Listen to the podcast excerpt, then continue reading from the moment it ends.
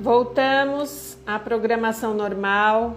Meu nome é Patrícia Mendes, nós estamos aqui pelo podcast Segunda Chance e estamos com um convidado muito especial que é o pastor Luiz Fabiano.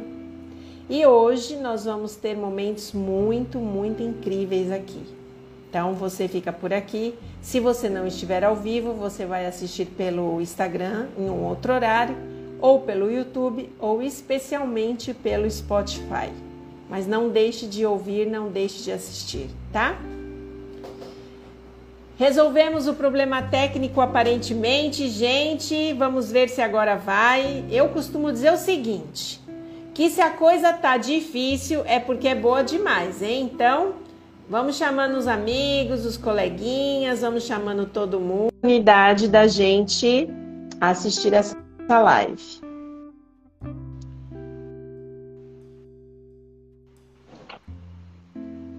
Uhul, deu certo. Agora deu. Deixa eu avisar o povo que a gente está ao vivo aqui, pastor, para gente, para todo mundo poder entrar. Que infelizmente caiu, né? Mas não tem problema. Vai dar certinho agora.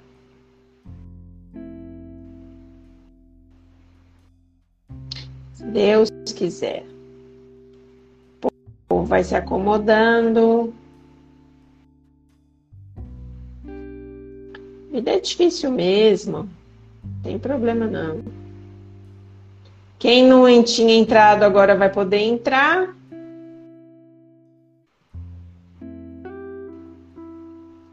E agora a gente vai começar para valer.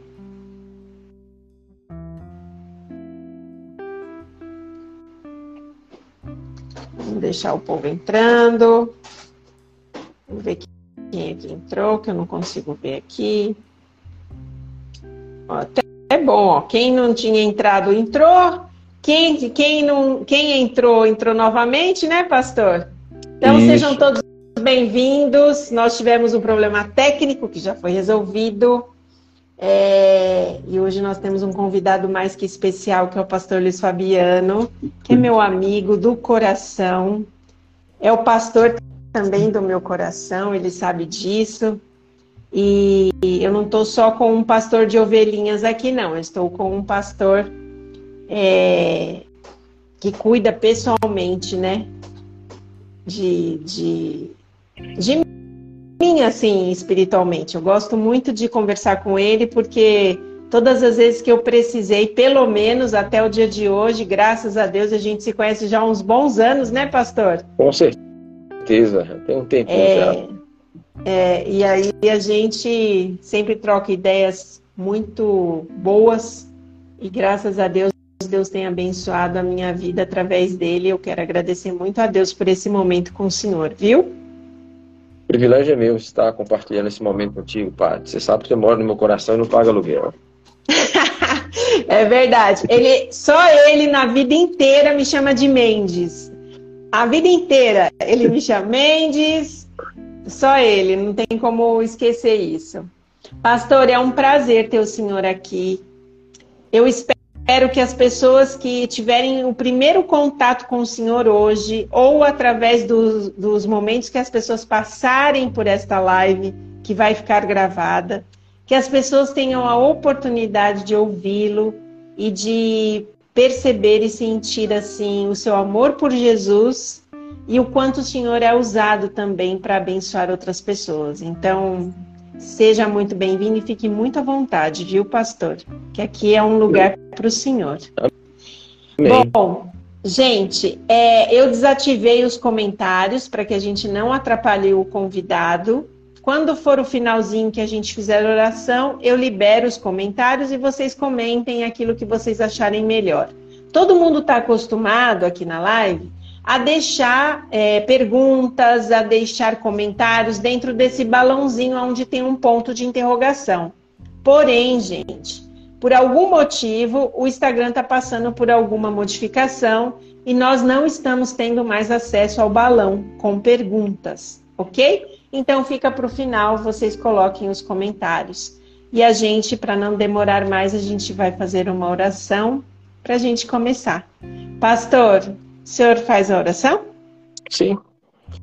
Querido e maravilhoso Deus, bondoso Pai, nós te agradecemos por separarmos, ó Deus, um período dessa noite para poder fazer uma troca de experiência, fazermos uma análise sobre a vida cristã, sobre a necessidade de termos mais comunhão contigo, de estarmos constantemente na tua presença.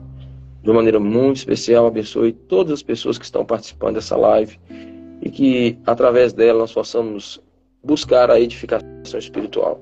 Permaneça conosco, é o que te pedimos em nome de Jesus. Amém. Amém. Bom, gente, é, todas as vezes que nós vamos começar a live, eu sempre começo com uma passagem bíblica, com um personagem bíblico. Hoje eu escolhi uma passagem que eu amo e que tem tudo a ver com o que nós vamos falar aqui. E na verdade, hoje nós vamos fazer um pouco diferente. Eu vou ler a passagem bíblica, nós vamos conversar com o pastor Luiz Fabiano e ao final ele vai comentar sobre a passagem que eu li. Tá bom, pastor? Hoje eu não vou comentar, hoje eu não vou falar nada. Hoje eu só vou ouvir. Eu estou aqui também para ouvir. Então eu queria que quem estiver em casa abra a Bíblia aí em Apocalipse, capítulo 14, e é uma passagem que eu já vi algumas séries de sermões do pastor Luiz Fabiano e é uma passagem que eu gosto muito. Então eu quero deixar aqui para vocês e ao final o pastor Luiz Fabiano vai contextualizar e vai comentar com a gente e deixar uma mensagem bíblica para a gente sobre esta passagem. Começa no verso 6. Então diz o seguinte: Então vi outro anjo que voava pelo céu e tinha na mão o evangelho eterno para proclamar aos que habitam na terra, a toda nação, tribo, língua e povo. Ele disse em alta voz: Temam a Deus e glorifiquem-no, pois chegou a hora do seu juízo. Adorem aquele que fez os céus, a terra, o mar e as fontes das águas. Um segundo anjo o seguiu, dizendo: Caiu, caiu a grande Babilônia, que fez todas as nações beberem do vinho da fúria da sua prostituição. Um terceiro anjo o seguiu, dizendo em alta voz: Se alguém adorar a besta e a sua imagem, e receber a sua marca na testa ou na mão, também beberá do vinho do furor de Deus que foi derramado sem mistura no cálice da sua ira.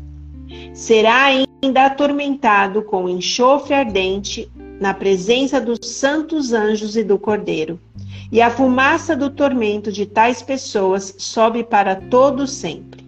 Para todos os que adoram a besta e a sua imagem, e para quem recebe a marca do seu nome, não há descanso dia e noite. Aqui está a perseverança dos santos que obedecem aos mandamentos de Deus e permanecem fiéis a Jesus.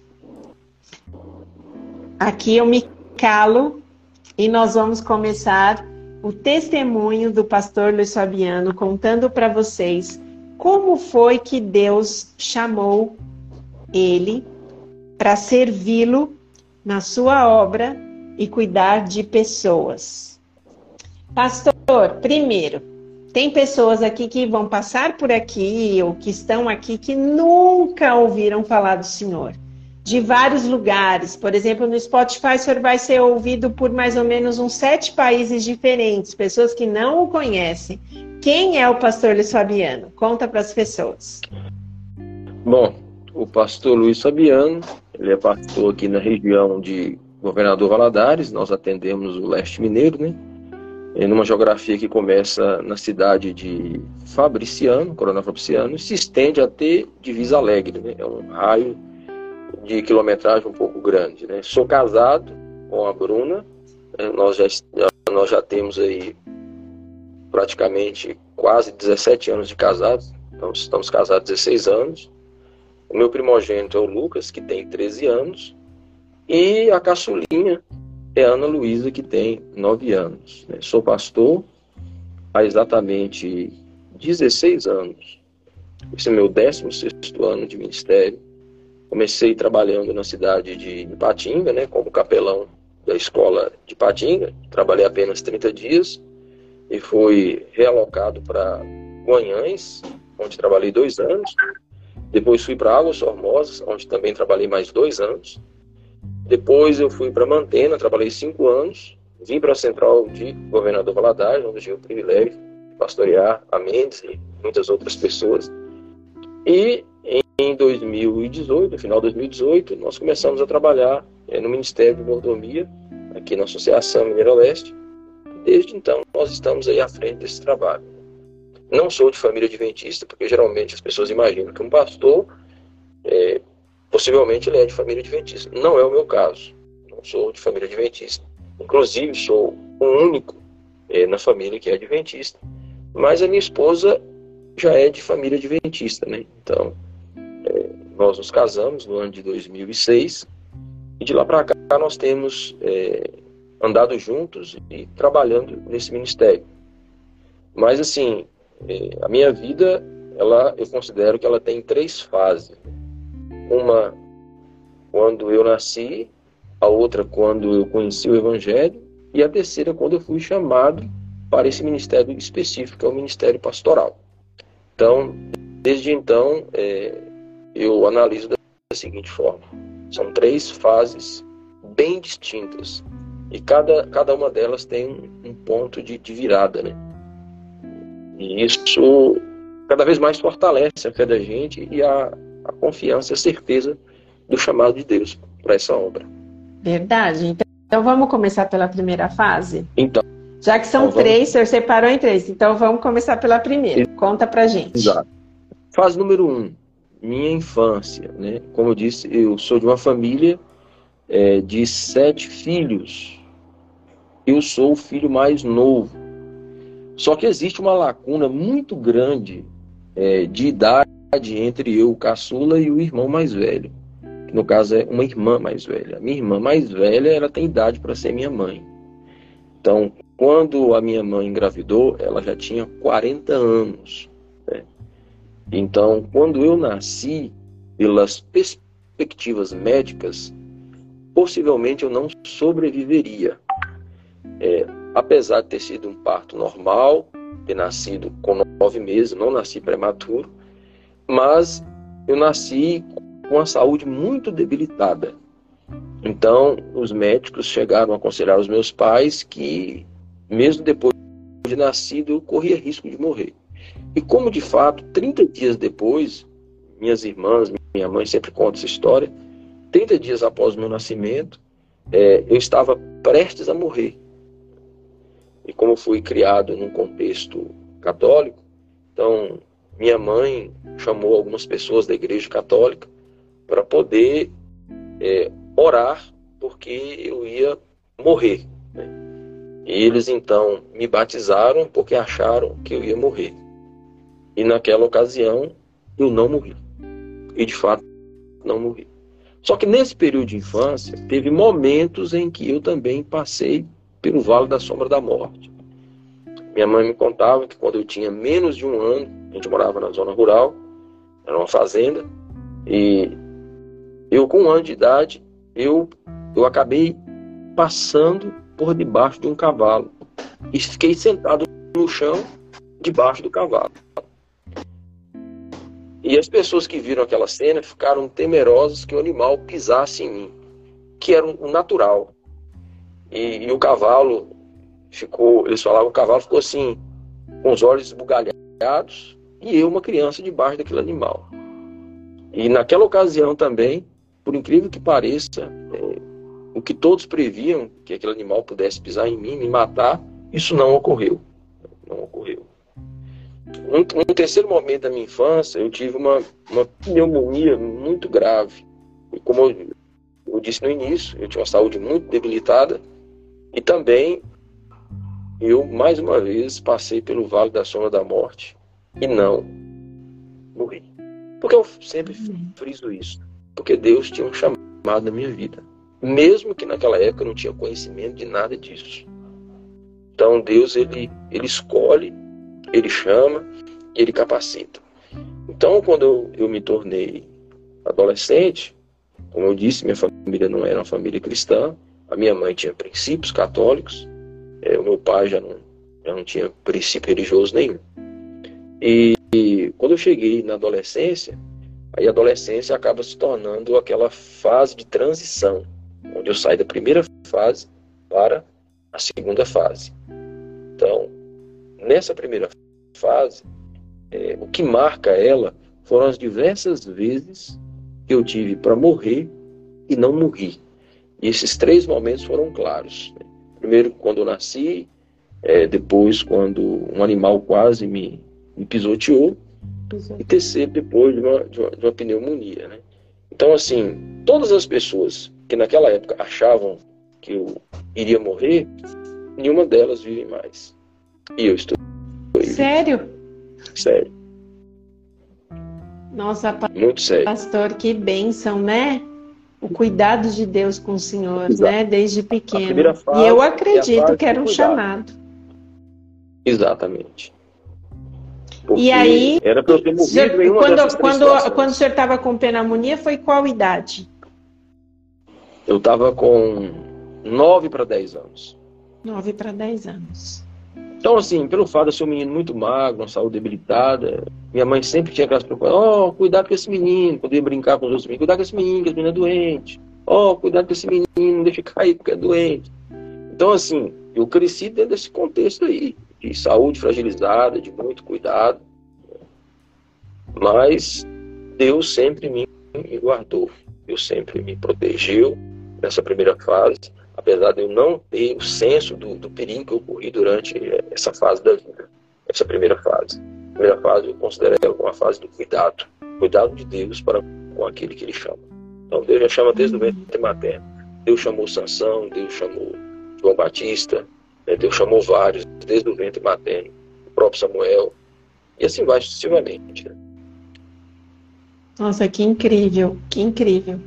Primeira vez que eu vejo uma reflexão assim de alguém que tem convicção do chamado, que a pessoa faz uma, uma retrospectiva na vida e consegue enxergar esse cuidado, né, de que Deus tinha um chamado desde a infância, né, Porque... mesmo não conhecendo Jesus, né? Porque quantos morrem ou de acidente, né, morrem por doenças ou nascem de maneira prematura e morre.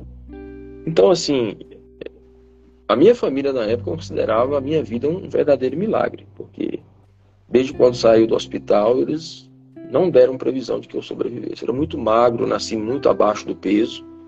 É... Até que a estatura era normal, mas muito abaixo do peso mesmo. Até porque quando minha mãe me ganhou, ela já estava numa idade muito avançada. Né? Ela já vinha de seis outros partos, né? Então, ela, quando me teve, ela, ela, também já tinha uma saúde fragilizada. Tanto é que a minha mãe faleceu muito jovem, morreu com 56 anos, ela tinha problema de coração, problema de hipertensão. Então, assim, eu considero um milagre da vida. Com Não tem dúvida disso. Sou fruto com certeza. do cuidado de Deus. Fruto do cuidado de e Deus. como que o senhor percebeu essa transição assim para a segunda fase? Como foi? Que idade o senhor tinha na segunda fase e o que, que aconteceu? Então, o que, que liga a primeira para a segunda?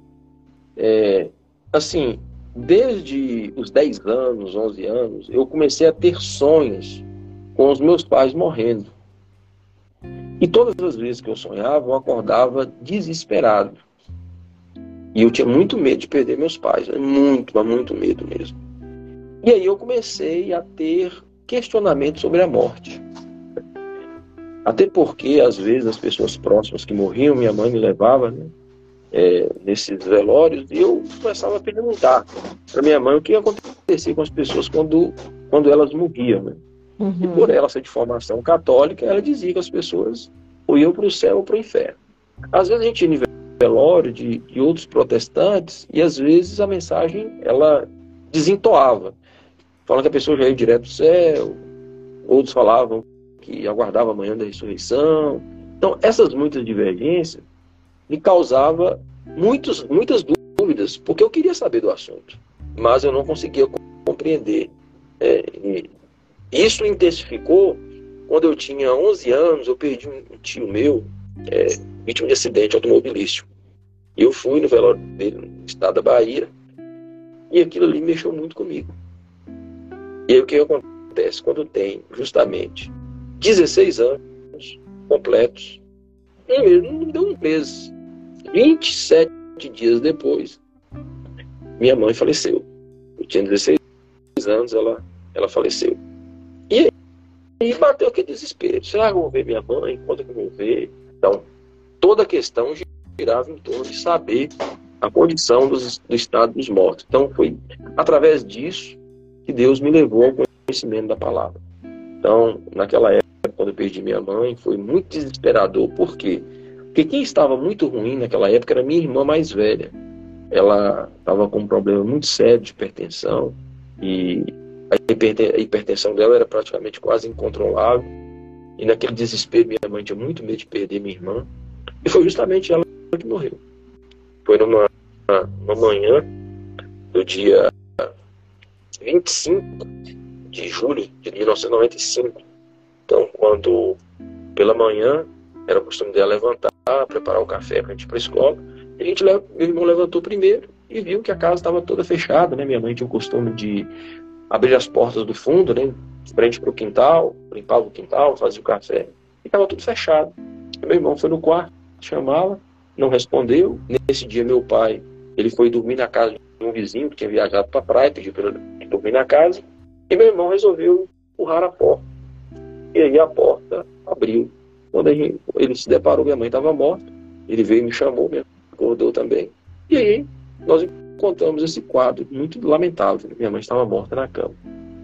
E aí, no velório, convidaram né, um líder religioso da Igreja Católica e ele fez aquela celebração. E mais uma vez, ele falando sobre o assunto morte, eu não conseguia compreender. Então, minha vizinha, que era da igreja adventista, ela começou a estudar a Bíblia com a minha irmã, não comigo, minha irmã. E aí começa a fase 2. Nesse período aí, eu, eu trabalhava e ela dava estudo aos sábados para minha irmã. Então, todas as vezes que eu chegava do trabalho, no sábado, por volta de uma e meia, duas horas da tarde, estava ela as duas estudando a Bíblia. Só que eu nunca dei confiança, eu nunca me interessei. Meu, meu, meu único interesse era saber o que, que acontece com as pessoas quando elas morriam. Porque eu tinha vontade de ver minha mãe, de ver meu tio, e muitas outras pessoas que haviam morrido, Sim. conhecido, pessoas próximas. E aí, um dia, quando eu, eu voltei do trabalho, ela, eles estavam estudando sobre a morte. Aí eu parei e sentei na mesa e comecei a acompanhar o estudo. E a partir daí eu, eu também comecei a estudar. E comecei a tirar as minhas dúvidas. E aí, naquela ocasião, quando a gente concluía o estudo, eles faziam uma festa né, na igreja, convidavam as pessoas que haviam concluído o curso para poder receber o certificado. E eu fui receber o meu certificado. E ali eu me deparei com um quadro, assim, sem comentário quadro maravilhoso. A minha primeira impressão foi na igreja e para mim parece que eu estava num ambiente de paz. Estava num lugar assim, um clima fantástico, indescritível. Quando acabou o culto, eu não senti vontade de voltar para casa, eu queria ficar lá. E a partir daí eu comecei a, a frequentar a igreja sem ser convidado. Ninguém me convidou. Eu mesmo passei aí, por livre, espontânea vontade procurei aquela senhora que havia dado estudo para minha irmã e para mim. Perguntei que são os cultos da igreja. E ela me deu uns dias e eu passei a frequentar. E ali eu fui estudando ainda mais a Bíblia. E ali eu tive um encontro com Jesus. E aí começa a fase 2. Começa a fase 2. Porque. Antes do senhor falar da, da fase 2, antes do senhor falar da fase 2, eu tenho certeza absoluta que tem um monte de gente curioso ou agora, ou em algum momento, quando o Senhor falou da morte, que deve estar se perguntando do que que ele está falando, né? Como o Senhor hoje, depois de ter passado toda essa situação traumática, como hoje o Senhor compreende a morte, né? Como um pastor, como um alguém que ensina sobre o assunto. Vamos falar um pouquinho sobre isso antes de o senhor continuar sobre a fase 2? Sem problemas. Então, Tem que dar uma pausa aqui. Isso, a gente vai ter que ir dando umas pausas, porque o senhor vai vir Sim. com muito conteúdo e vai ter gente que vai ficar muito curiosa. Então vamos falar sobre a morte. O que, que é a morte? Como funciona? E se a gente vai ver as pessoas mais uma vez ou não? Como é que funciona isso, pastor? Então, Patrícia, é, naquela ocasião, lógico, eu estudei a Bíblia como uma pessoa leiga. Eu, eu, compreendi que as pessoas, quando morrem, segundo a Bíblia, elas vão para o pó da terra. A matéria, o corpo, vai para o pó da terra. E o fôlego de vida, que é o sopro de Deus, volta para Deus. O que é esse fôlego de vida? Esse fôlego de vida é um sopro de Deus. Eu sempre costumo exemplificar. Na nossa casa a gente tem energia e tem uma lâmpada. A lâmpada com a energia, quando você aperta o interruptor, dá luz. Energia sem a lâmpada não produz luz. Lâmpada sem energia também não vai produzir luz. Então, para ver luz, tem que ter a junção da lâmpada e a energia. Então, o corpo é a matéria. Nós fomos criados como um boneco de barro. Nada mais do que isso, um boneco de barro. Mas Deus soprou em nossas narinas um fôlego de vida, energia. Então, o fôlego de vida mais no pó da terra fez com que o homem se tornasse alma vivente. Então, quando as pessoas morrem, existe essa ruptura. Esse fôlego de vida só existe com o barro. A mistura do fôlego de vida com o barro gera vida. O barro sem fôlego de vida é barro, e o fôlego de vida sem o barro é apenas fôlego de vida. Então, as pessoas, quando morrem, o fôlego de vida volta para Deus. Mas só que o fôlego de vida não é uma entidade separada do corpo, dotada de razão, de sentimento, de emoção, de inteligência. É apenas um sopro. Esse sopro volta para Deus. E o, e o corpo, a matéria, vai para o pó da terra.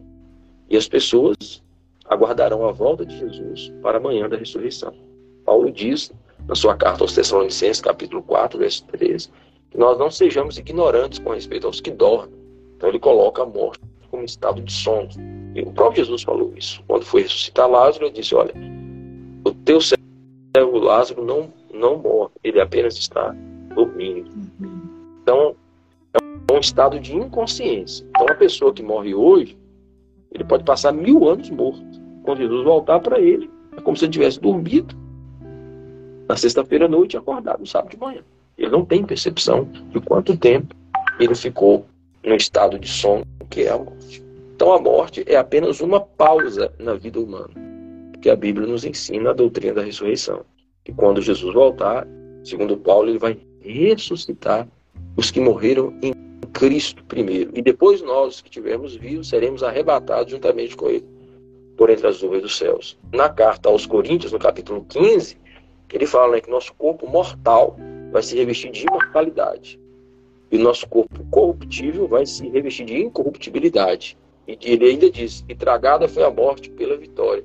Onde está a morte, o teu aguilhão? Então, a volta de Jesus não só chamará os mortos para a eternidade, com um novo corpo, como também, e os vivos, como também aniquilará para sempre a morte.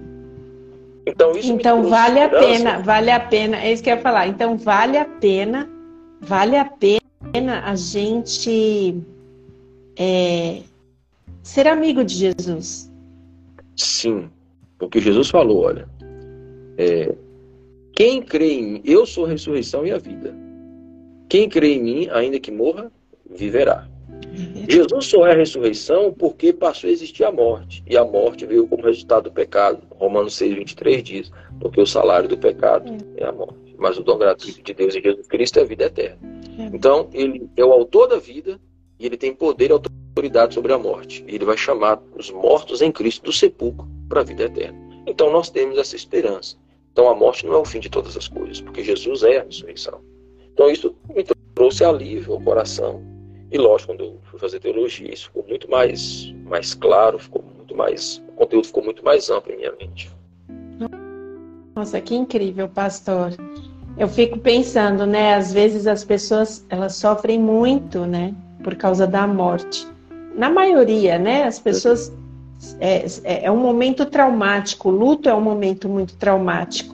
Por isso, Mas é interessante. Patrícia, por isso, Patrícia, que eu defino o seguinte: a transição da fase 1 para a fase 2 é que Deus usa um momento de dor para me trazer a luz. Exatamente. É o que eu ia falar. Por isso que Deus Romanos, usou disso. Romanos fala disso, né? Romanos 8. Lá ele fala, né, que todas as coisas cooperam para o bem daqueles que amam a Deus, que são chamados segundo o seu propósito. Então, todas as coisas. O que é todas as coisas? São todas as coisas mesmo. As piores tragédias da nossa vida, Deus pode transformar isso numa verdadeira bênção. Amém. É verdade.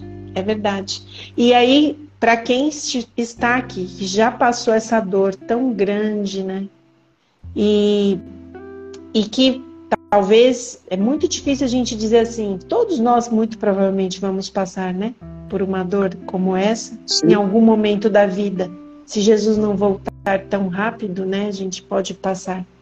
Então fica aqui essa mensagem que as pessoas é, estejam cada vez mais pertinho de Jesus, queiram conhecê-lo cada vez mais, porque aqueles que esperam no Senhor vão ter grandes recompensas, entre elas, eu acredito que a mais linda e a mais emocionante de todas é a gente reencontrar pessoas que a gente ama, né, pastor? Com certeza. E o evangelho, né, a palavra de Deus, a pessoa de Jesus Cristo, não só nos traz esperança, mas a certeza, a garantia. A garantia, exatamente. Então fica aqui para você a garantia e a esperança de que Jesus está voltando e que nós vamos encontrar os nossos entes queridos em breve para abraçar e viver para sempre eternamente com eles.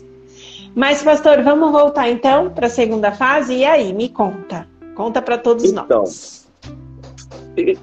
Né, na minha fase de adolescência, né, que às vezes você diz, ah, a fase de adolescência, a fase de rebeldia, não, a adolescência foi uma fase de dor pela perda da minha mãe, mas ao mesmo tempo foi uma benção, porque mediante essa situação foi que eu conheci Jesus Cristo.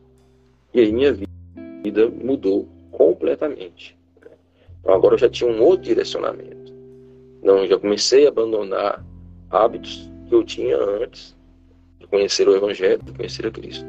E agora eu tinha novos hábitos. Mas então eu me tornei um cristão, passei a frequentar a igreja, né, nessa segunda fase, e, e a desenvolver ministérios na igreja. Eu trabalhava na igreja na área do diaconato, era costume nosso, nos sábados à tarde, saímos para visitar hospitais, creches, asilos e as pessoas enfermas. Aqueles irmãos que não tinham é, possibilidade de ir à igreja eram acamados então, todo sábado a gente saía para poder estar visitando essas pessoas. Na sexta-feira à noite, geralmente eu dava estudos bíblicos com um amigo, né, que eu costumo dizer que ele foi o mentor é, da minha pessoa, né, meu irmão Eugênio, a, a, qual tenho muita admiração e respeito por ele. Mora hoje em Carlos Chagas, continua morando por lá. Então, é, eu passei a desenvolver ministérios na igreja. E a partir de então, as pessoas começaram a olhar para mim e falar assim: olha, você tem perfil para ser pastor. Por que você não é pastor? Você não vai fazer teologia? Eu nem sabia o que era teologia. Eu eu nem sabia direito o que era ministério pastoral. Porque às vezes o pastor ia na minha igreja, fazia lá a Santa Ceia, pregava e ia embora e só voltava daqui a um mês. Então, tipo assim, eu não tive contato com o pastor, afinidade com o pastor naquela época para dizer assim: eu quero ser pastor. Até porque uhum. o meu sonho de infância não tem nada a ver com o ministério, né? Ah, é, meu sonho pastor? de criança era ser, é, meu sonho de criança era ser caminhoneiro. E hoje eu agradeço a Deus porque não sou. Amém. Vezes, eu também. Ah, viajando por esse Brasil afora, quantas vezes eu encontro caminhoneiros, né, parados na estrada, naquele sofrimento, né? E eu assim, meu Deus, você me livrou de uma situação muito difícil. Talvez eu não, com certeza não teria, não teria assim essa coragem, essa determinação para viver num, num, caminhão, passando 20, às vezes até 30 dias longe de casa. Então, assim, meu sonho de infância era ser caminhoneiro porque eu morava na rua onde tinha vários caminhoneiros. Né? Então, assim, era uma rua que tinha vários caminhões. Então, eu cresci ali naquela rua, a Rua Aracaju, lá em Carlos Chagas, vendo aqueles caminhões, e aí despertou em meu sonho de ser caminhoneiro, mas Deus tinha outros sonhos para mim. E isso é muito Amém. importante. A gente isso é precisa é saber qual é o sonho de Deus para a vida da gente. Às vezes a gente quer sonhar os nossos sonhos, corremos atrás dos nossos sonhos, mas só que Deus tem outros sonhos. E a Bíblia diz que os sonhos de Deus são maiores. Né? Os planos de Deus são maiores para a gente do que a gente pode imaginar. E quando a gente começa não só a sonhar os sonhos de Deus, mas viver os sonhos de Deus, a gente é feliz com as coisas simples que nós fazemos. E às vezes a gente tem profissões renomadas, ganhando altos salários, tendo status e posição, Todavia, entretanto, não somos felizes, porque não fazemos aquilo que não é o sonho de Deus. Nós estamos fazendo o nosso sonho, realizando o nosso sonho, mas não sonho de Deus para nós. E às vezes a gente até adoece psicologicamente com isso. Não somos felizes. Então, Patrícia, essa segunda fase, ela é uma fase de descoberta da minha pessoa para com a igreja, né, pregando. As minhas primeiras experiências como pregador foram uma igrejinha lá num povoado, né? um distrito que pertence a Nanuque, chama Vila Pereira. Então, a irmã Eliane, ela uma vez me convidou para pregar lá na igreja dela. E daí eu passei aí. Cada 15 dias eu ia a Vila Pereira. Eliane é a mãe da Louise, professora aqui na escola adventista de Governador Valadares. Então, assim, de 15 15 dias eu subia num caminhão de leite e ia para Vila Pereira pregar na igreja no sábado pela manhã e só voltava no domingo à noite. E ali as pessoas começaram a achar que eu era um pastor da Vila Pereira. Às vezes achavam que era o pastor da igreja de Carlos. E eu era apenas um membro comum. E aí, uhum. quando eu conheci Bruna, que ainda nós ainda não namorávamos, então a Bruna também virou e falou assim: por que você não faz teologia? Você tem perfil para ser pastor? Será que Deus não está te chamando para você ser um pastor? E aí eu falei assim, olha, nunca sonhei isso, nunca quis, não me interessei. E aí, por repetidas vezes, às vezes, é, final de ano, eu pregava na igreja, tinha pessoas de fora visitando e perguntavam se eu era o pastor da igreja. Eu dizia que eu não era pastor. E aí, de tantas pessoas falarem, e Bruna me apoiar, eu resolvi fazer o vestibular de teologia. E aí eu fui fazer esse vestibular de teologia. Mas antes de fazer o vestibular, eu orei a Deus, for para eu ser um pastor, se o Senhor de fato está me chamando para o ministério, o Senhor vai abrir as portas para mim. E aí eu estabeleci determinadas situações. Porque eu, eu terminei o ensino médio em 1998. Eu estava fazendo vestibular em 2001 estava completamente desatualizado. A última prova que eu havia feito foi a primeira prova do Enem. Tive um bom aproveitamento na primeira prova do Enem. Mas eu não estudava mais. Eu apenas trabalhava, não estudava. Eu falei, Senhor, se eu, se for para ser um pastor, o Senhor vai abrir as portas. Primeiro, o Senhor vai permitir que eu passe no vestibular, mesmo desatualizado. Segundo, o Senhor vai ter que prover todos os recursos necessários para que eu possa me formar. Sou de família pobre, não tenho condições, mas o Senhor é o Deus da prata e do ouro. Nada é impossível, Senhor. Então, o Senhor vai me abençoar se esse for o desígnio. E o terceiro ponto, muito importante, é, Patrícia, eu falei eu quero que o Senhor escolha o lugar para onde eu, eu vou estudar. Na época, tinha duas opções, São Paulo e Bahia. Vamos dar uma pausa aqui. Por que tudo isso? Porque quando eu me tornei cristão, os meus maiores perseguidores foram os da minha própria casa. Então eu não tive apoio dos meus familiares para poder ser um cristão. Meu pai era neutro, mas minhas irmãs e meus irmãos eram contrários, eram perseguidores. Só para você ter uma ideia de como era a perseguição, às vezes eles colocavam é, banha de porco na comida só para eu não ter que comer dentro da minha própria casa. Às vezes elas faziam biscoito, bolo, escondia para eu não comer. Então, eu, com 18 anos, eu saí de casa, fui trabalhar numa empresa, rodando aí pelo Brasil, pelo sul de Minas, trabalhando, porque já não tinha mais ambiente na minha casa. Depois que eu volto dessa jornada de perseguição, de ambiente hostil dentro da minha própria casa, é a época que eu conheço Bruna, que tem todo esse contexto das pessoas falando que eu tinha perfil para ser pastor, que eu deveria ser pastor. É aí que eu entro para fazer a prova de teologia e coloco essas três condições para Deus. Fiz a primeira prova para o NASP, São Paulo. É, não tive uma boa nota, fiquei como excedente. 56 excedente. E eram apenas 70 vagas. Uhum. Ou seja, tinha mais vagas em São Paulo que na Bahia. Na Bahia tinha apenas 45 vagas, São Paulo 70. Quem em 56 excedente. Então fiquei lá no 126. E aí eu fui para Belo Horizonte fazer a segunda prova, que era para o IAN. Dei mais uma estudada, me atualizei um pouco mais, era um espaço muito curto de tempo. Fui fazer a prova. Fiz a prova. Nessa prova, pelo gabarito, eu vi que eu tinha condições de concorrer, é, assim, a vaga. Só que, só que na volta, no retorno para Carlos Chagas, eu estava voltando uma van.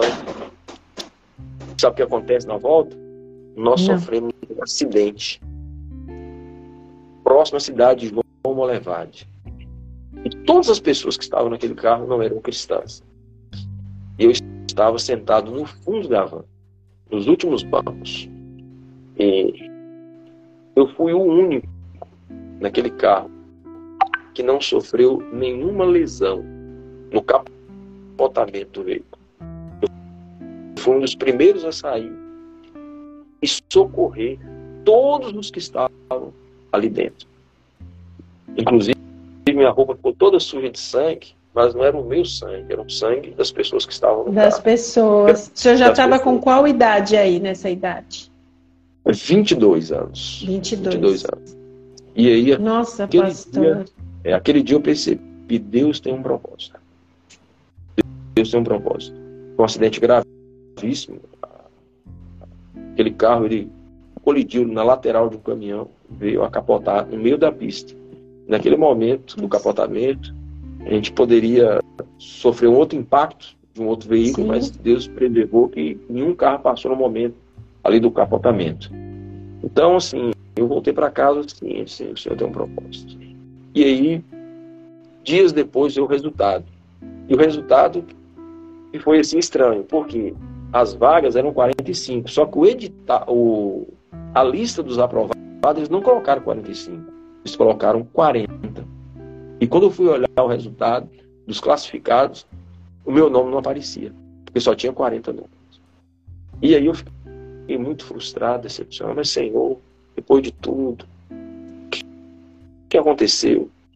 E aí eu, dois dias depois, eu resolvi, eu, o resultado saiu na quarta, passou a quinta, na sexta-feira eu resolvi ligar para o colégio, para saber se eu estava em que colocação como excedente.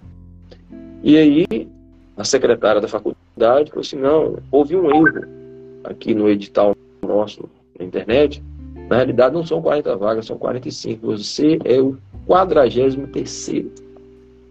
Você foi aprovado. Então, segunda-feira você pode vir fazer a sua matrícula. Só que o único dinheiro que eu tinha era justamente fazer a matrícula. Só. Eu não tinha dinheiro, não tinha dinheiro para pagar passagem, nem sabia onde ficava a Faculdade Adventista da Bahia, que naquela época se chamava IAN. Eu nem sabia aonde era. Não tinha nem conhecimento. E aí as pessoas me ajudaram financeiramente. Deus proveu.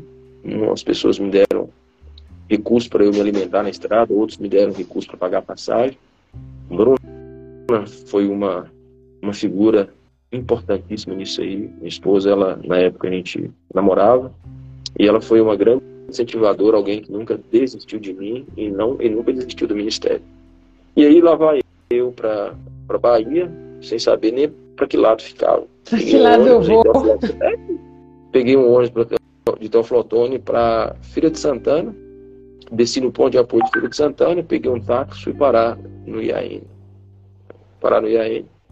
Estudei ali seis meses, fui para comportagem, estamos na fase 2, fui para comportagem. E a comportagem é, um, é, é venda de materiais, né? publicações da igreja, e não fui bem, não fui bem como comportou. E eu não tive recursos para poder dar prosseguimento à faculdade. Só que o seguinte, eu voltei frustrado para casa, depois daqueles seis meses. Mas não com dúvidas de Deus. Eu voltei frustrado porque eu estava dando uma pausa num sonho que Deus colocou no meu coração. Mas eu queria entender de Deus o porquê daquilo.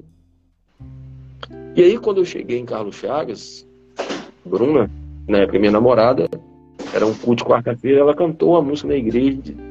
O, a, o nome da música é O Não de Deus. E o refrão daquela música diz que o não de Deus representa o melhor para nós. Mas eu entendi que o não de Deus não era para o ministério. O não de Deus é para aquele momento. Aquele momento. Aquele momento. Porque tudo de Deus acontece no tempo de Deus, não acontece no nosso tempo. E eu fiquei com esse, com essa com essa faculdade trancada por dois anos. Dois anos. Nossa! E a fé fica onde, pastor? Do mesmo jeito. Eu sabia que qualquer hora eu ia voltar. Era só uma questão de tempo. Era só uma questão de tempo. E aí agora eu vou entrar na fase 3. Tá bom, Patrícia? Fase 3. Tá então bom, na fase 2. Tá ótimo. É, fase 2 é a confirmação do ministério e eu entro na fase 3, que é a consolidação do chamado. Antes de o senhor porque... entrar na fase 3, o senhor pode só explicar, porque pode ter alguém aqui que também não conhece, não sabe. O senhor mencionou um tipo de trabalho que é feito na faculdade, se chama colportagem. É, e o que, que é a colportagem? Isso, como é que funciona e o que, que é? A colportagem é um mecanismo estudantil é, aonde os jovens estudantes eles saem de férias, eles vão trabalhar com vendas de livros, livros da área de saúde, da área de psicologia e da área religiosa. Então nós vendemos esses livros para poder pagar a faculdade. Então existe uma margem de lucro que nós que nós nós temos né, no que no que tange a venda dos livros, né? E, os, e, e esse Ministério de Publicações ele é um ministério desenvolvido pela própria igreja para ser um braço de apoio para o estudante. E eu não fui bem é, nas vendas, não fui bem. E Entendi. Não, não deu certo. Então eu voltei para E tem casa, gente que vai a... bem? Tem gente que vai bem nisso? Vai, tem gente que paga todos os estudos. Tem colegas, por exemplo, o pastor Saulo, na comportagem, ele pagou não só a faculdade dele, como a faculdade da esposa. Então, assim, é uma coisa assim, extraordinária, isso é de Deus, eu não tenho dúvida disso. Mas não foi a minha aptidão. Não deu certo com o Senhor o caminho que Deus usou. É, então, nesse, Vamos para a terceira é, fase. É, uhum. Fase 3, né, é a consolidação. Então, o que aconteceu, Patrícia? Naquela época, eu voltei para casa e comecei a trabalhar de obreiro bíblico, né, para poder quitar a dívida que eu tinha com o colégio, para depois eu voltar a estudar. E, e quando acabou esses dois anos, estava ali faltando, era mais ou menos fevereiro, então eu tinha até é, julho de 2004 para eu voltar a estudar, senão eu iria perder meu curso. Se algum dia eu fosse fazer teologia, eu tinha que fazer tudo de novo. Tudo de novo. Tudo de novo. Então, tudo que eu já havia gasto, eu era dado como perdido. E aí, no mês de fevereiro, eu fui fazer, a, no mês de abril, eu fui fazer a Semana Santa em uma igreja em Teoflotone, chamada Vida Verônica. E naquela época, na Vila Verônica, tinha um casal de brasileiros, mas que tinha nacionalidade americana. Eles estavam na igreja participando daquela semana do Calvário. E no final da semana do Calvário, a igreja ela promoveu um junta panelas, que é uma, uma refeição comunitária. Uhum. E eu conheci, conheci essa senhora, e ela conversou bastante comigo tal. Acabou o almoço. Eu voltei para minha cidade, Carlos Chagas. Uma semana depois, aquela senhora é, pediu uma pessoa para entrar em contato comigo porque ela queria conversar comigo, mas eu não sabia do que se tratava. E uma semana depois eu voltei, fui no apartamento daquela senhora. Ela é uma pessoa muito abastada financeiramente, eu também não sabia, não conhecia ela, só conversei muito pouco com ela no, no almoço. E uma semana depois eu fui no apartamento dela e ela começou a me contar uma história. Ela falou assim: olha, é, eu sou cristã, moro no, nos Estados Unidos, eu tenho 35 anos que eu moro lá, tenho cidadania americana, minha vida toda é lá. Ela falou assim: eu tenho esse apartamento aqui em Teófilo Otoni, porque ela tinha uma doença de pele e tem um período do ano que ela, ela vem para o Brasil, então por isso que tem esse apartamento lá. Ela vem porque nesse período lá ela passa muito mal, ela tem problema alérgico, né? E foi justamente o período que eu estava em Teófilo Otoni que ela veio. E ela falou assim, olha, eu moro lá e tal, e eu vi você pregando durante essa semana, e no último dia é, do, do, programa, você almoçou com a gente depois do culto, e o Espírito Santo começou a me impressionar. Eu não, não te conheço, e você também não me conhece. E no domingo, um dia após a Semana Santa, eu estava caminhando, fazendo um Cooper, e o Espírito Santo me falou: você precisa ajudar esse rapaz. Ela ouviu uma voz disso. Né? Ela olhou para um lado e para o outro, não tinha ninguém. Quando foi na segunda de manhã, ela estava fazendo esteira né, no terraço, na cobertura do apartamento dela. A mesma voz repetiu: oh, você precisa ajudar ele. Ele tem que estudar. Pode disse assim para ela: Você precisa ajudá-lo, ele tem que estudar. E ela então mandou me chamar. Ela falou assim: Olha, Deus pediu para eu te ajudar na sua faculdade. E aqui dentro desse envelope tem um pouco de recurso para você voltar a estudar. E ela me deu o envelope fechado, não olhei quanto que tinha. Agradeci a Deus, agradeci a ela e desci do apartamento com o envelope fechado. E aí, sabe, aquela aflição, eu não sabia quanto tinha no envelope. E aí, quando eu abri o envelope, naquela ocasião tinha 1.200 dólares. É, o, real, o valor do dólar em real era R$ reais e três centavos. Dava 3.600 reais. Que era justamente o equivalente para estudar quase um ano. Nossa. Quase um ano. E eu voltei, fechei o primeiro ano, e aí quando no final daquele ano, ela voltou de novo ao Brasil e ela me deu um outro envelope. Agora esse envelope já era 3 mil dólares. 3 mil dólares. E eu estudei mais, mais um ano. E no último ano, se não me falha a memória, ela me deu mais 2 mil dólares. Foi o suficiente para eu estudar quarto ano. Então, assim, eu foi literalmente a mão de Deus, porque minha família não tinha condições, eu, como portor, também não teria tanto êxito. Então, Deus proveu o recurso que era necessário para que eu me formasse. Sabe que eu lembrei, pastor, o senhor contando isso? Eu lembrei daquela mulher que construiu o quarto para Elias. Ela dizia que Sim. quando ele passasse pela cidade, ela, a família dela cuidaria dele, né? É, Deus sempre providencia, né? Quando ele tem um chamado, ele providencia os recursos, né? É impressionante isso. É impressionante. Como é que o senhor, na época, o senhor percebia isso nitidamente, mesmo com a sua juventude ali, o senhor percebia isso? Sim, com certeza, Patrícia. Não tem como não perceber. Como uma pessoa se dispõe a ajudar a pagar seus estudos? Uma pessoa que não te conhece. Você nem conhece a pessoa. E ajudar sem querer nada em troca. Essa é a parte mais, mais, mais especial. Uhum. E ela falava com convicção: eu estou te ajudando porque Deus me pediu para fazer isso. E eu não posso deixar de te ajudar porque eu não posso contrariar a vontade de Deus. Nossa. É muito forte, pastor.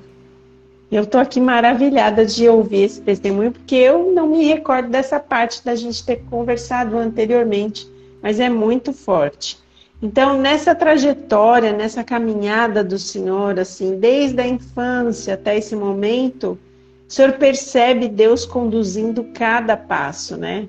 E como é Exatamente. que foi sair do colégio e pegar uma igreja? Qual foi a sensação depois de tudo isso que o senhor passou? Então, Aí nós vamos explicando um pouquinho mais para você entender a dinâmica das coisas. Então, durante esse período que essa senhora ela me ajudava, eu não deixei de, de comportar nem de trabalhar, né? Então, é, até porque o, o, valor que ela me passava era um valor que dava para pagar meia bolsa, meia bolsa, ou seja, a metade dos estudos. A outra metade eu pagava trabalhando. Então, nas férias eu comportava e ia guardando os recursos para quando eu me formar a gente poder comprar os móveis de casa, poder casar e etc. E também a gente fazia aquelas séries de conferências nos finais de ano, semana, semana do Calvário, a gente viajava, fazia tudo isso. E aí veio o ponto do chamado. Agora, presta atenção. Você passou por várias fases, você não morreu. Uhum. Quando poderia ter morrido na infância. Quando você perde sua mãe, você poderia ter se revoltado mundo das drogas, para o álcool, né? para a promiscuidade, para criminalidade porque você perdeu uma referência de família. Poderia ter acontecido tudo isso. Sim. Aí eu, eu me disponho é, a atender o chamado de Deus para ir fazer teologia. Aí você não tem recursos, você não tem condições, sofre acidente. Agora vem essa provisão, esse recurso financeiro. É Deus conduzindo tudo. Então, para mim, o chamado para o ministério, para ser pastor, eu não tinha dúvida nenhuma que ia acontecer. Como de fato, na ocasião, eu tive a possibilidade de trabalhar aqui na minha região, no leste de Minas, como ir para o Rio Grande do Sul. Uhum. Então eu tive dois chamados, tive dois chamados. E eu escolhi. Vim para cá. Quando eu falo eu escolhi, eu, eu senti de Deus que era para ficar aqui. Então eu, pela orientação de Deus, escolhi ficar aqui. E aqui já estou há 16 anos, né? Não trabalhei em outro campo que não fosse aqui a Mineira Leste. Então, assim, eu tinha convicção do chamado, entendeu? Era só uma questão de tempo. E veio no tempo de Deus. Então, antes mesmo de formar, já no mês de setembro, então a gente já estava chamado para trabalhar a partir de janeiro de 2008. E aí eu vim para Valadares. Eu já sabia, porque o presidente na época havia me falado que eu ia começar no colégio de Ipatinga. Mas assim, uhum. você sai da faculdade, você estudou para ser pastor. Você não estudou para ser professor de Bíblia. Mas uhum. se Deus está me chamando para lá, eu é para lá que eu vou. Mas aí eu só trabalhei na sala de aula 15 dias. Os outros 15 dias foi pré-período de aula. Fiquei 15 dias fazendo planejamento, 15 dias dando aula. E aí surgiu o distrito, vagou o distrito de Goiânia. E para lá eu fui. Fui para Goiânia. E agora tudo que eu aprendi na faculdade, eu tinha que colocar na Por prática. em prática. Por em é verdade. Prática. Por em prática. E isso que o senhor falou é muito verdade, porque o senhor é bem pastoral mesmo. O senhor é bem tipo, vamos cuidar das ovelhinhas, de visitar, de estar junto, de comer junto. O senhor gosta disso, né? Gosto, quem conhece o senhor sabe eu, disso. O senhor gosta eu muito. Eu sempre falo, né? Eu sempre falo para quem me conhece, para quem tem intimidade comigo, eu estou como departamental, estou numa função é, administrativa de uma área que é a área de mordomia cristã, que envolve essa questão de crescimento espiritual. Não estou na igreja mas eu estudei para ser pastor de igreja. Entendeu? Eu estudei para isso. Amo fazer isso. Não tenho dificuldade de fazer isso. Gosto de fazer isso. A igreja é, me chamou para trabalhar numa outra área. Estou aqui servindo a igreja nessa nova área até o dia que a igreja fala assim: não, nós queremos você de volta no distrito, cuidando da igreja, cuidando das ovelhas. Lá vou eu novamente. Porque eu estudei Eu tenho certeza, porque é o seu prazer mesmo. Com certeza. Dentro desse chamado, pastor, é, o, senhor, o, senhor, o senhor teve tantas evidências, né? Do carinho e do cuidado de Deus. E aí eu queria saber assim, na prática, aconteceu, pelo menos conta pra gente uns dois episódios que o senhor, como pastor dessas ovelhinhas, o senhor percebeu que o seu chamado era real. Quando, assim, situações que o senhor viu que Deus falou para o senhor, tá vendo? Você está no lugar certo, na hora certa para cuidar das pessoas que eu quero que você cuide. O senhor passou por alguma situação? Conta pra gente pelo menos duas experiências aí que, tá. que vêm enriquecer a gente. Duas bem diferentes e distintas. Né? A primeira delas foi um garoto. E eu, eu vou falar, eu vou, eu vou, eu vou intensificar isso aqui, Patrícia. É o seguinte. Quando eu falo de ser pastor, eu estou falando de lidar com o sobrenatural. Sim. Não é ser um sei. profissional da Bíblia. Não é ser um teólogo. Então, no dia a dia, você lida com o sobrenatural. Entendeu? O grande o conflito, faz, né, pastor? Faz parte da nossa vida. E era dia dos pais, e isso aconteceu lá em Goiânia, um garoto, na época ele tinha sete anos, ele caiu de um, de um terraço de aproximadamente três metros. Ele Nossa.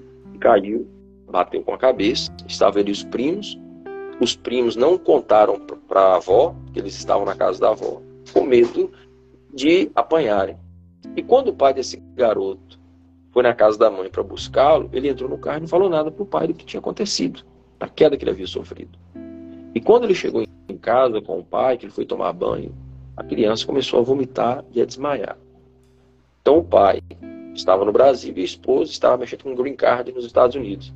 Então eles correram, ele correu rapidamente para o hospital com aquela criança de 7 anos.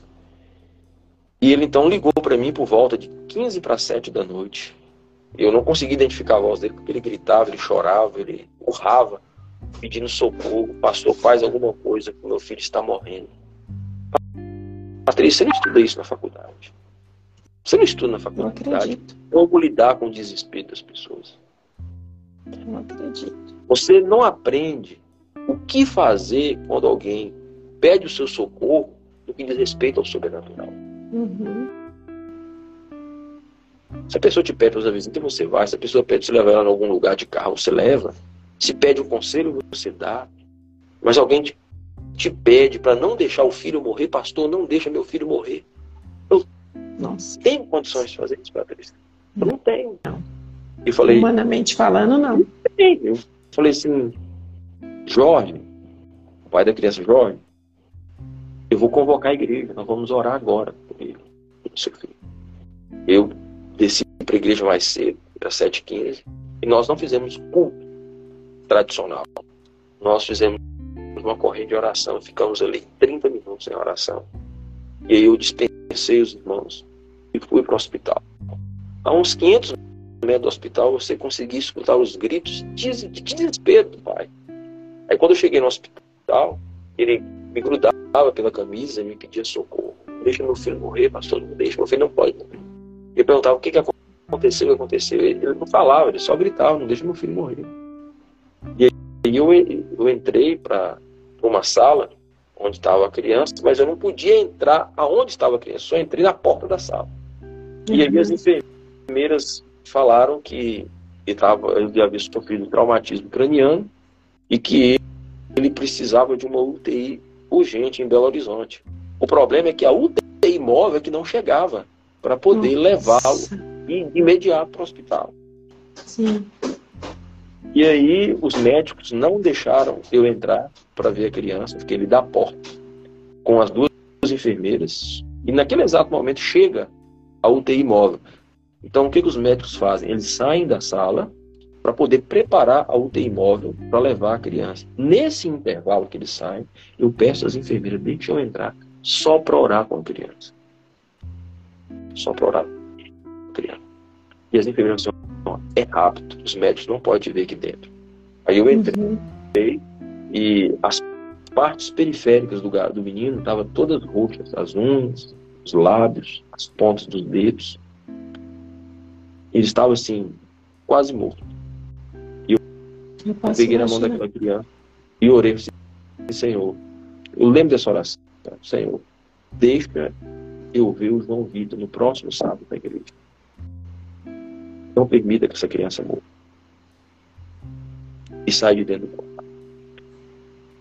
O pai entrou na ambulância e foi com a criança para Belo Horizonte. E eu prometi para ele, ó, amanhã cedo eu chego em Belo Horizonte para ficar com você. Cinco e meia da manhã, o meu celular toca. Eu ia pegar o ônibus para Belo Horizonte às seis da manhã, cinco e meia o celular toca. O pai me liga. E aí ele fala assim, pastor, o senhor está onde? Eu falei assim, estou em Goiânia. Ele, eu perguntei, Jorge, o que aconteceu? Não, pastor, não aconteceu nada, o senhor não precisa vir mais. Eu falei assim, por quê? Não, pastor, meu menino não tem nada. Ele está voltando comigo. Na verdade, é, eles tiraram o raio-x da criança, fizeram a tomografia em Goiânia, tinha dado traumatismo craniano. Uhum. Quando chegaram em Belo Horizonte, fizeram novamente, não tinha nada. E os próprios médicos não sabiam explicar o que tinha acontecido. Fizeram um novo exame e não constatou lesão nenhuma na cabeça do menino. Quando eles chegaram no Hospital João 23, que o pai foi abrir a porta da ambulância, encontrou o João Vitor sentado do lado do enfermeiro e dos médicos conversando. Amém, que que é pastor. Não, que que é isso? Milagre. Milagre não se explica. é isso. Sábado, e sábado estava o João Vitor na igreja sentado do meu lado. Jesus eterno.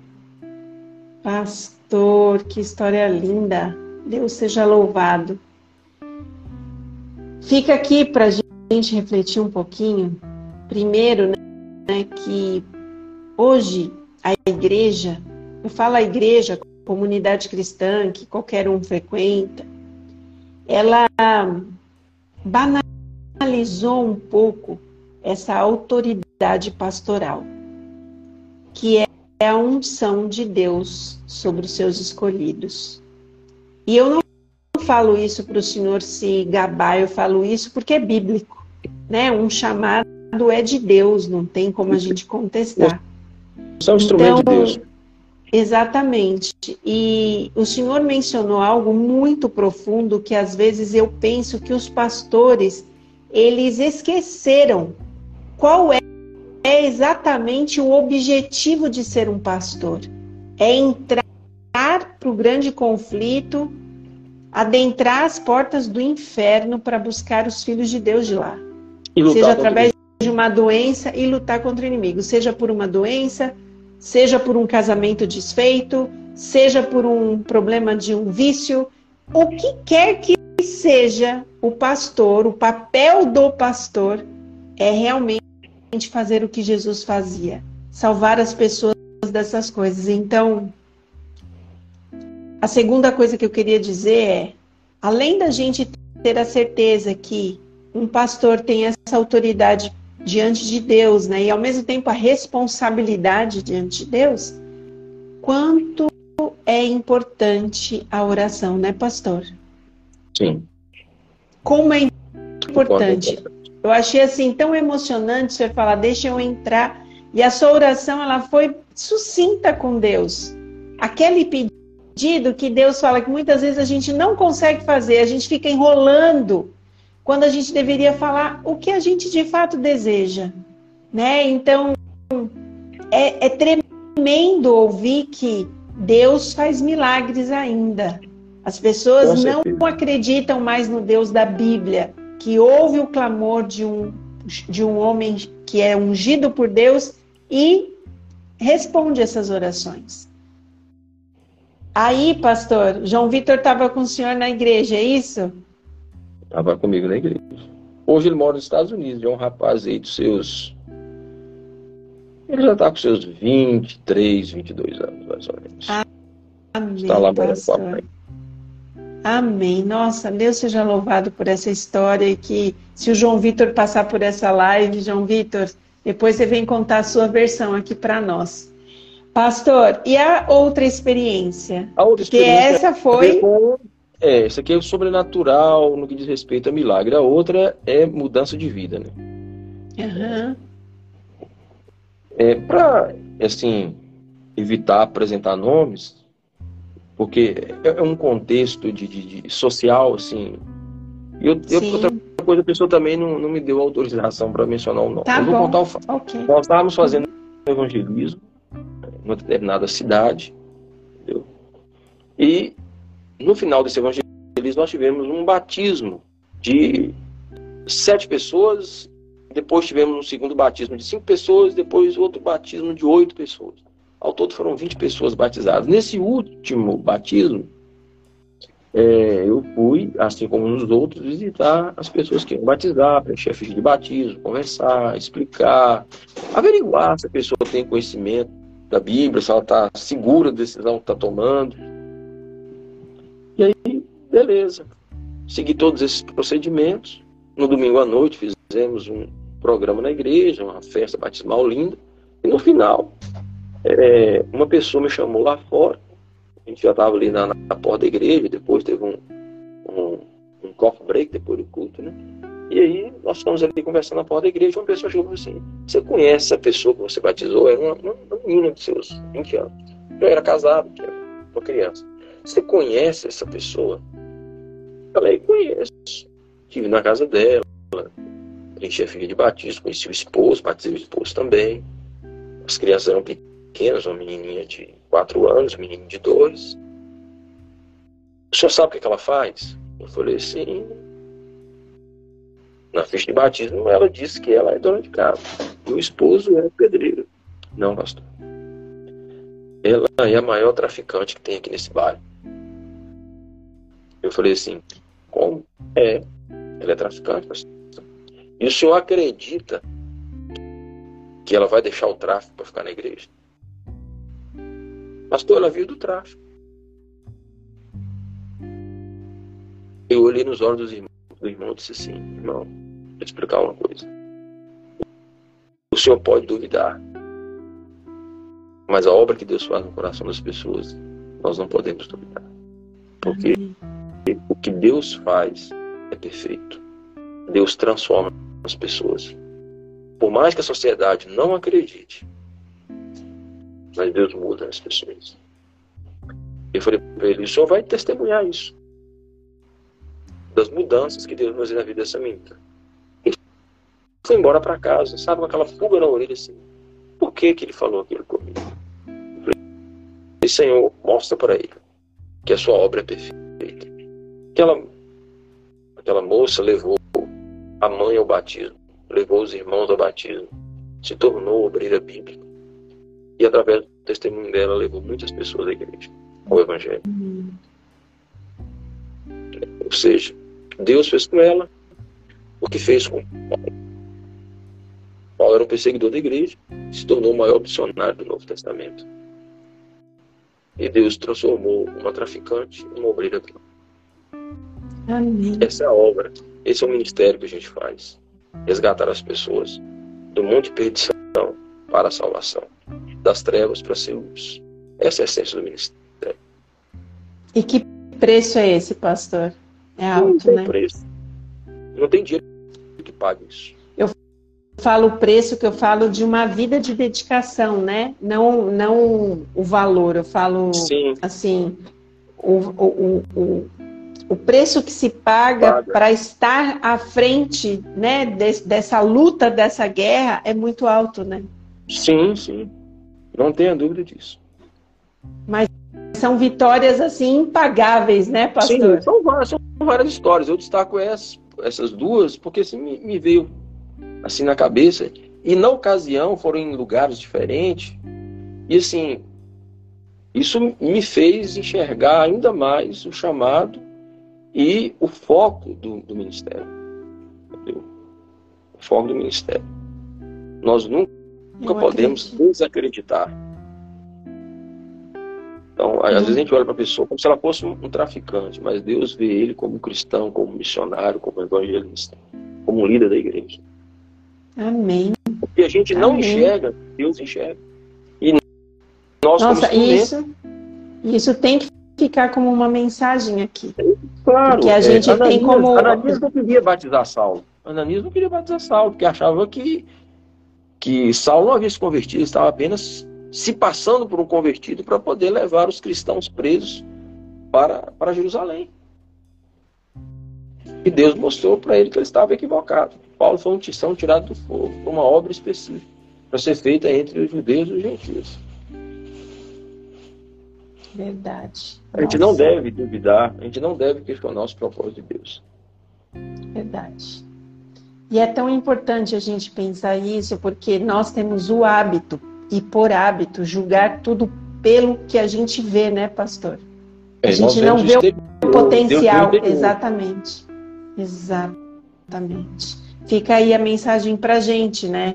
Às vezes é, a crítica ela, ela, ela tá tão fácil pra gente. A gente olha para a situação e a gente fala, não tem jeito essa situação não tem jeito, essa pessoa não tem jeito, isso aqui não vai mudar, né? É uma questão de caráter, é uma questão disso, e a gente precisa crer que se a pessoa se permitir, Jesus faz a obra, ele faz a, diferença na vida daquela pessoa, né? E como pastor, o Senhor está aí para ser usado por Deus para também segurar na mão dessas ovelhinhas e carregá-las, né? Para o reino dos Amém. céus. Ai, que bênção, pastor. Muito legal. Bom, diante de tudo que o senhor falou, eu queria que o senhor deixasse aqui uma mensagem para as pessoas que estão ouvindo de tudo isso que o senhor passou, uma mensagem espiritual para a vida delas. Assim, o, o que que isso tem a ver com a vida delas? Né? O chamado foi para o senhor, mas o que que é, como é que elas podem trazer isso para a vida delas? Como é que elas podem é, se ver de repente dentro de situações onde elas percebam as oportunidades, é, as coisas que Deus tem preparado para a vida delas? Como é que o que, que o senhor gostaria de dizer para as pessoas que estão ouvindo o senhor? Eu vou contar apenas uma história vou concluir com uma frase. É, uma vez na minha cidade, eu era recém-converso, tinha 16 anos, sentado ali no fundo, né, eu era uma pessoa muito tímida. E eu sentei ali no fundo da igreja, no último banco, e três pessoas estavam comentando, dizendo assim: Ah, isso aí é recém-converso. Isso não vai dar em nada. Não vai dar em nada. E onde eu estou hoje? Então, é, se coloque nas mãos de Deus, que Deus vai te levar para onde Ele quer. Não importa o que as pessoas digam, não importa o que as pessoas pensam. Deus tem um chamado, aceite e deixe Deus conduzir a sua vida, que Ele vai te levar para lugares altos. Amém. Amém. Que coisa linda, é verdade. Amém. Eu já passei muitas vezes por esse pré-julgamento também. Bom, pastor, para terminar, eu queria que o senhor falasse sobre a leitura que eu falei no início. Tá bom, Patrícia. Aqui nesse texto nós temos três anjos. O primeiro, eh, ele fala sobre vi outro anjo voando pelo meio do céu que tinha o evangelho eterno para proclamar os que habitam sobre a terra, cada nação, tribo, língua e povo, dizendo: Temei a Deus e dá-lhe glória, porque é chegada a hora do juízo. Então, a primeira mensagem angélica é a mensagem do juízo. E ele convoca as pessoas para adorarem o verdadeiro Deus. Deus deve ser adorado. Essa é a ênfase da primeira mensagem angélica. É, a segunda mensagem angélica fala da queda de Babilônia. Babilônia, é, no Antigo Testamento, era um império mundial que era propagador é, da, do paganismo né? e, das religio, é, e do ocultismo. Então, Babilônia, no Antigo Testamento, é símbolo de oposição a Deus. Então, quando fala da queda de Babilônia, fala da Babilônia espiritual que é um poder religioso que se levanta contra Deus nos últimos tempos. E a terceira mensagem, o terceiro anjo, que diz, e segue-se o terceiro dizendo é, que quem adora a besta ou a sua imagem também beberá do vinho da glória de Deus. Então, Babilônia, ela dará autoridade sobre a besta. E a besta é o símbolo do poder religioso que se opõe a Deus. E as pessoas que seguem esse movimento religioso, que se opõem a Deus, vai receber os flagelos por se colocar contra Deus. Então, tudo isso está no contexto do grande conflito que acontece agora, nos momentos que nós estamos vivendo no tempo do fim. Então, é, quando o primeiro anjo chama a adorar a Deus, ele também faz referência à adoração verdadeira, Enquanto o mundo prega que o dia de adoração é o primeiro dia da semana, a Bíblia diz que é o sétimo. O sétimo dia da semana é um dia de adoração a Deus. E Babilônia, Babilônia ensina o contrário. Babilônia ensina que o dia de adoração certo é o primeiro dia da semana. E com isso tem desviado muitas pessoas da verdade. E é por isso que o segundo anjo diz que Babilônia vai cair. A mentira, ela não vai imperar. A mentira, ela vai ser destruída pela verdade. E as pessoas que se agruparam com a mentira e se levantaram em oposição à verdade, elas vão receber o castigo, os flagelos por terem se levantado contra Deus, por terem rejeitado a graça e a salvação. E o juízo vem para todos. Tentei simplificar aqui de uma maneira mais, Sim. mais sucinta por, por conta do horário, né? Estamos no horário mais avançado.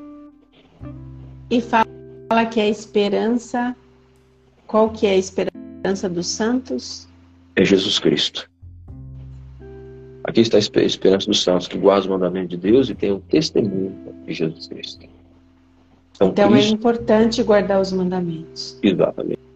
Inclusive o quarto mandamento que requer adoração a Deus no sábado, no dia do Senhor. O senhor acredita que Jesus está voltando, pastor? Não tenho dúvida disso. E o que, que o, o senhor diria para a gente, como nós aqui, como suas ovelhas, é, o que, que o senhor diria para nós sobre isso? Sai de Paulo a Timóteo, dizendo que nos últimos dias teremos tempos difíceis, o qual nunca houve na terra. Esses tempos nós estamos vivendo. Nós estamos falando de ingratidão, de rebeldia, de oposição, amantes dos prazeres, inimigos de Deus então, todo esse quadro de caos moral e social, nós estamos vivendo. A raça humana, cada vez que passa, está ficando mais degradante. Então, assim, eu não sei até que ponto o ser humano vai chegar. Mas Apocalipse diz que continua o justo vivendo a justiça. Porque o imundo, ele vai continuar na sua imundícia. Exatamente. Exatamente. E quanto mais o Ai, mundo entra no caos, mais é a certeza da volta de Jesus. Mais é a certeza, exatamente. E a gente está caminhando para um caos assim, sem precedentes. Sem precedentes. É, é, algo, é algo enlouquecedor. É enlouquecedor. Mas como Deus diz também, né, nossos, nossos, nossos tempos seriam abreviados porque seria muito insuportável. E tem sido, né? Todos os dias acho que a nossa esperança é olhar para cima e ter a certeza que Jesus está voltando é. e a gente não pode nossa tirar esperança. isso do nosso foco, né? É a nossa esperança.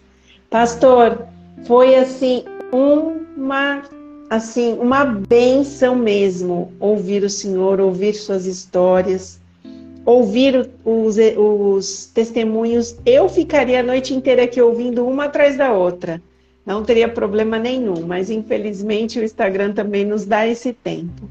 Mas eu quero agradecer muito porque o Senhor está aqui. Eu quero fazer uma oração para pedir a Deus para continuar cuidando do Senhor.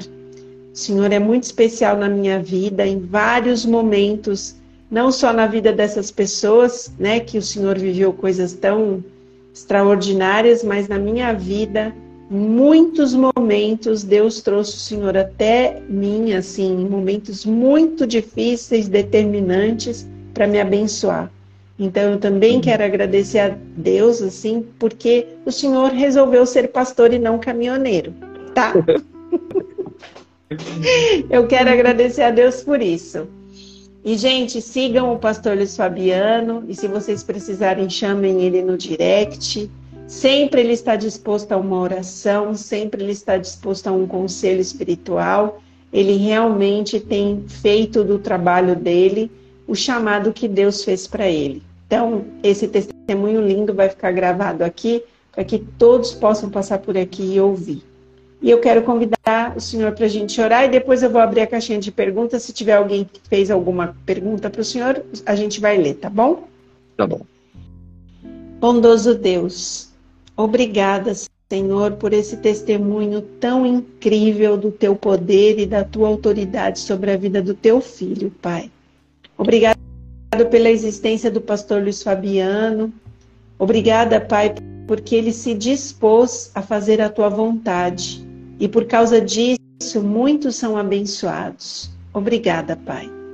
Obrigada porque o Senhor, como ele disse, vê potencial em cada pessoa, apesar da gente se olhar muitas vezes, não só a gente, mas olharmos para os outros e não vermos absolutamente nada. O Senhor sabe como usar cada um dentro da sua particularidade para abençoar outras vidas. E nós te louvamos também, Pai, por este plano maravilhoso de salvação que o Senhor deu e tem para cada um de nós. Pai, obrigada porque o pastor Luiz Fabiano entende esta obra, entende que esta obra é uma guerra, é uma luta. E eu te peço uma bênção especial para a vida do pastor Luiz Fabiano, que o Senhor continue cuidando dele e da sua família, que o Senhor continue circundando a sua casa com o seu poder, com a sua autoridade, com os anjos do Senhor. Porque ele entende esta obra e ele sabe, Pai, o quanto é difícil e muitas vezes eu já vi o pastor Luiz Fabiano com uma visão muito espiritual e muito clara sobre o cenário diante dele, e o joelho no chão e jejum, e ele perante ti lutando, Pai, para que a sua vontade prevalecesse. Continue sendo Deus Todo-Poderoso da vida do pastor Luiz Fabiano e da nossa também.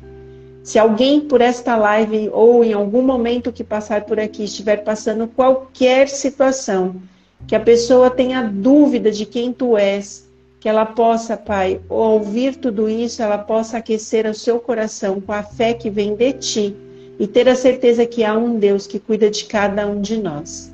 Perdoa os nossos pecados e continue conosco, nós te pedimos em nome de Jesus. Amém. Amém. Ai, pastor, foi uma delícia, viu?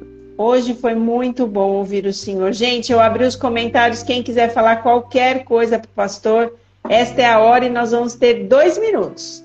Aproveita para falar. Eu vi vários coraçõezinhos, vi gente chorando, que estava subindo aqui uns chorinhos, e várias situações aqui. Então, se você tiver alguma coisa para falar, aproveita para falar porque a hora é agora. Tem um monte de gente que passou por aqui, pastor. Tava tudo fechado, mas muita gente, ó. Muita gente mesmo. Amém. Amém. E muita gente ainda vai passar, né, pastor? Muita vai, gente sim. vai passar por aqui. Tá ali a Inês Saliba. A Inês. A Inês está aqui toda semana. A Inês está aqui toda semana ouvindo todos os testemunhos. Alguém, a Vanessa falou que bênção de testemunho, ó, a Inês está falando aqui, pastor, ó. Maravilhoso testemunho, a Claudinha, que testemunho. Gente, e tem muito mais. Quem convive com o pastor Fabiano vê. Nossa, é muito maravilhoso. As meninas estão falando amém, foi lindo e foi mesmo, gente. A Lu tá falando, tá vendo aí, pastor? Estou vendo aqui. Deus seja louvado tá por esse testemunho. Olavo, David. Você viu? Aí, David, o David tinha dúvida se o senhor ia lembrar dele, pastor. Ai, que isso? David trabalhou lá no estoque da associação. Hein? Aí, tá vendo? Aí, David. David vai sair daqui realizado dessa live. Uhum. A Inês está falando aqui, ó, pastor. Muito obrigado, pastor. Deus continue te usando na sua obra. Inês é uma, Adri... uma bênção de Deus. É uma bênção. E aqui, Adriana Gomes está dizendo: Deus abençoe grandemente, pastor. A Inês está mandando um abraço. Grande abraço para você, Inês. Some não, Inês. Continue aí em Patinho, que a gente vai te visitar depois. A Lu está falando: Deus te abençoe, pastor. Alguém está falando aqui: este é um momento pequeno para o que quero lhe perguntar. Sei que o Senhor é uma bênção. O Paulinho quer perguntar para o senhor: ele é lá do Trevo. Não sei se o senhor lembra, o marido da Rosana, pastor.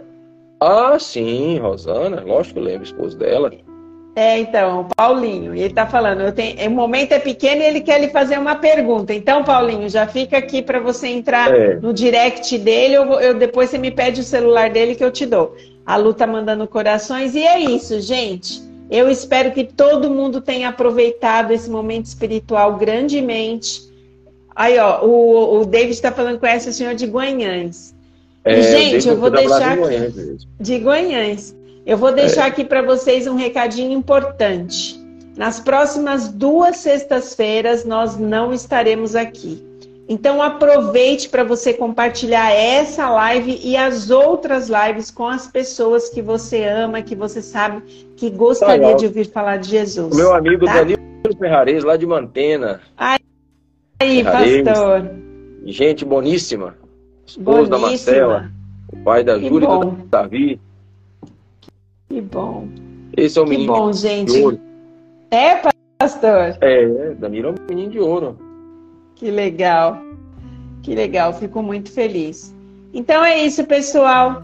Que Deus abençoe vocês. Pastor, que Deus continue te abençoando. E Tamo a gente junto, se vê. Paz. Até Eu oro por a próxima vez. Mim, e nós oramos por todos. Amém. É isso mesmo. É isso mesmo. Nas nossas madrugadas estamos juntos em oração. Que Deus abençoe a todos. Uma boa Páscoa para todos, que nós não vamos estar juntos. E em breve a gente deixa um recadinho aqui avisando vocês da próxima live. Um abraço. Tchau, pastor.